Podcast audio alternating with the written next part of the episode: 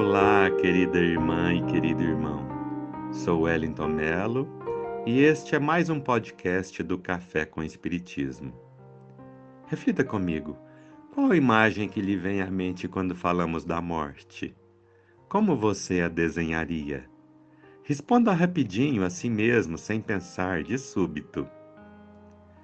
Se essa questão fosse apresentada a várias pessoas, provavelmente a maioria delas a descreveria como uma figura fantasmagórica, assustadora, de capuz, uma túnica longa e negra e com uma foice afiadíssima apoiada nos ombros, não é mesmo? Esse entendimento é fruto de uma construção que tem por base a finitude a separação definitiva, a cessação da vida e do viver e a ideia de penas eternas num local de suplício sem fim. Aliás, morte é um tabu, um assunto que normalmente se evita nas conversações. Jesus, com sua própria ressurreição, aureolou a verdade contida em todos os seus ensinamentos alusivos à verdadeira vida que é a do Espírito.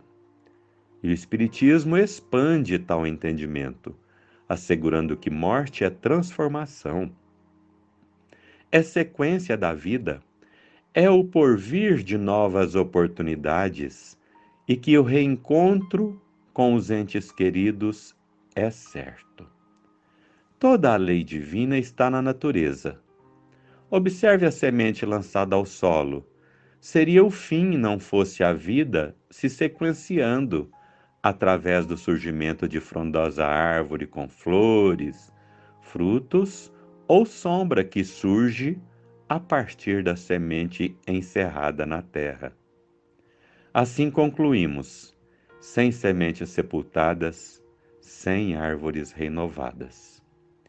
Sabe, amiga e amigo, em junho de 2002, exatos 20 anos atrás, num acidente automobilístico, meu filho mais velho e minha primeira esposa desencarnaram. E no plano físico permanecemos eu e as filhas gêmeas, que à época tinham nove meses de idade. Claro, vivemos momentos desafiadores, delicados. Além de muitos corações generosos que se aproximaram dos nossos naqueles dias incertos, o verdadeiro apoio veio da certeza da imortalidade, da sequência da vida, da continuidade dos vínculos afetivos e do reencontro demonstrados pelo ensinamento espírita. Tudo isso é de uma lógica incontestável e dá ênfase para que se possa ressignificar a morte. Não é mais o fim de tudo, mas de um ciclo para que outro se inicie, como nos ensina Flammarion. Nascer, morrer, renascer ainda e progredir sempre. Tal é a lei. No meu caso, os sonhos e as mensagens psicografadas de ambos atestaram tudo o que já sabíamos e continuamos a caminhar juntos, embora em planos diferentes, mas nos fortalecendo mutuamente, sem revolta nem lamentação, buscando compreender e aceitar os desígnios de Deus. O poeta Castro Alves, no livro Parnaso de Além Túmulo, psicografado por Chico Xavier, traçou uma poesia brilhante chamada A Morte, da qual pensamos alguns trechos que facultam um novo entendimento a esse respeito. Vejamos.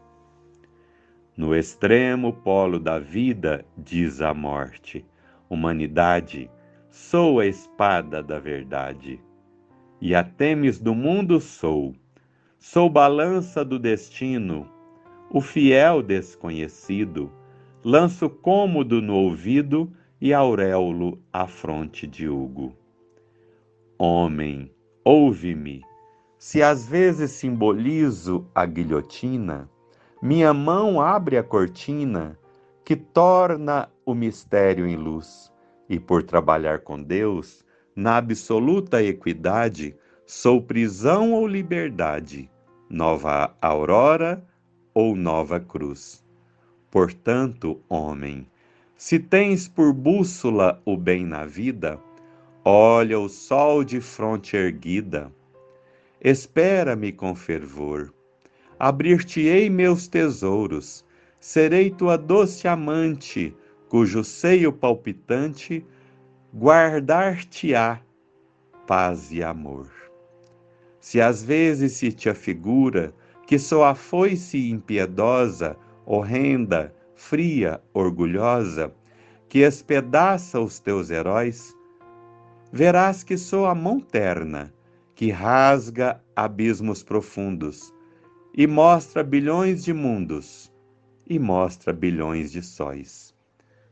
Conduz os seres aos céus à luz da realidade. Sou ave da liberdade, que ao lodo da escravidão venho arrancar os espíritos, elevando-os às, elevando às alturas. Dou corpos às sepulturas, dou almas para amplidão. Assim, querida irmã e irmão, concluímos que morte é um bilhete que todos recebem no momento do nascimento num corpo físico, com dia e hora definidos e que assegura ao portador embarque de volta para casa no mundo dos espíritos, a fim de continuar vivendo e aprendendo sempre.